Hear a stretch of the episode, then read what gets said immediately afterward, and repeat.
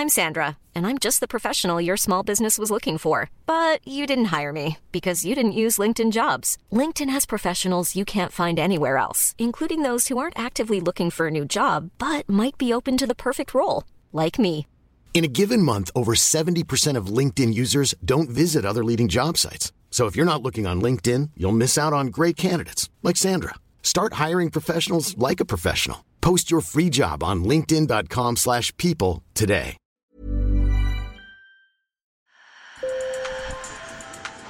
Bonjour. Hello. Hola. Marhaba bikoum. Sur le fil, Le podcast d'actu de l'AFP. des nouvelles choisies pour vous sur notre fil info. Ils portent des slips chauffants, un anneau autour des testicules ou préfèrent une piqûre hebdomadaire. Quelques milliers d'hommes en France ont fait le choix innovant de la contraception masculine. Qui sont-ils et pourquoi sont-ils si peu nombreux?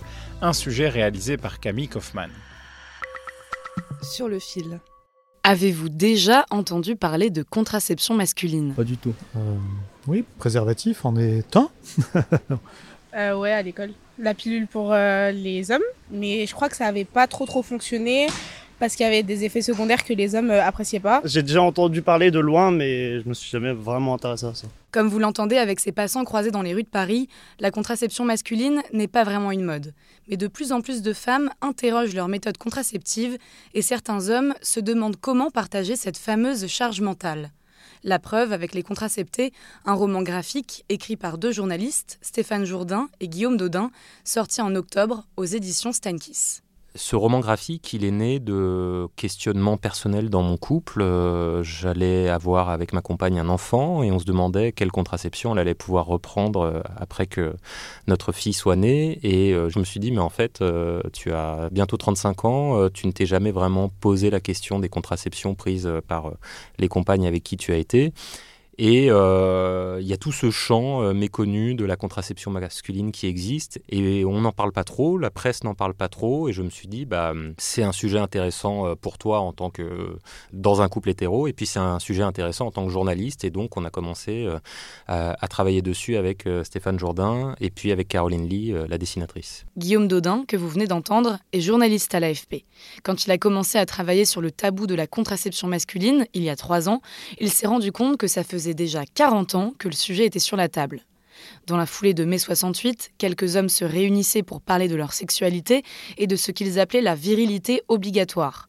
Ils en débattaient au sein de l'association Ardecom et ont gardé des enregistrements de l'époque. Ça ouvre un peu euh, une fenêtre sur le passé assez dingue, puisqu'on les entend parler euh, de leur sexualité euh, très librement, d'avortement, de contraception, de virilité. Qu'est-ce que c'est que de bander Qu'est-ce que c'est que de jouir Comment on se positionne par rapport aux femmes Et euh, déjà qu'aujourd'hui des discussions comme ça entre hommes existent, ça nous paraît euh, assez improbable. Mais alors à l'époque, 40 ans auparavant, euh, c'est c'est vraiment assez dingue. Pour moi, c'était quelque chose on, d'acquis. se la, on se la pose la question quand même. Ben, enfin, je m'en souviens bien. Moi, je, je me l'étais pas posé. Pour moi, euh, Hein c'est- cette copine, Elle est bon, contraceptive. elle est contraceptée. Mhm. Bon, euh, Ça arrange bien de penser ça. ben oui, non, mais Ouais, c'est- c'est en évident. plus, c'est- c'est c'est plus simple. Nous pensions également pouvoir mieux vivre notre sexualité en contrôlant notre fertilité, que le fait d'être contracepté modifierait la façon dont nous vivons la pénétration. C'est vrai que la vasectomie, on a quand même, euh, on a quand même envisagé la question à un moment. Aujourd'hui, il existe plusieurs types de contraception masculine. Le préservatif, la vasectomie, autorisée en France depuis 2001, et puis il y a deux méthodes qui n'ont pas encore été validées par les autorités sanitaires, une méthode hormonale, une injection hebdomadaire d'un dérivé de testostérone, et la méthode thermique, qui augmente la température des testicules et interrompt ainsi la production de spermatozoïdes. Les deux moyens qui existent aujourd'hui, le slip chauffant ou l'anneau en silicone. Mais pourquoi est-ce encore si marginal?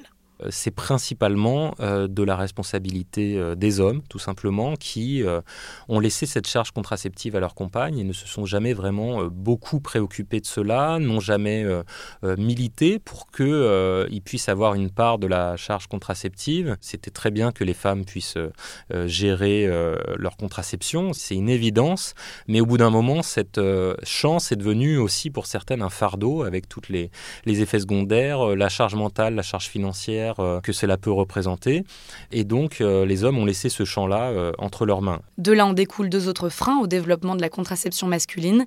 S'il n'y a pas de demande, les pouvoirs publics ne se mobilisent pas sur ce sujet et les laboratoires pharmaceutiques n'investissent pas d'argent dans la recherche. On nous a raconté quelques épisodes de euh, conseil d'administration de labos pharmaceutiques où, euh, essentiellement composés d'hommes, ces hommes disaient bon bah là-dessus, de toute façon les hommes ne seront jamais intéressés, donc euh, arrêtons ces recherches, on risque de dépenser des sous pour pas grand-chose. Malgré tout, aujourd'hui, on peut noter une certaine curiosité pour la question.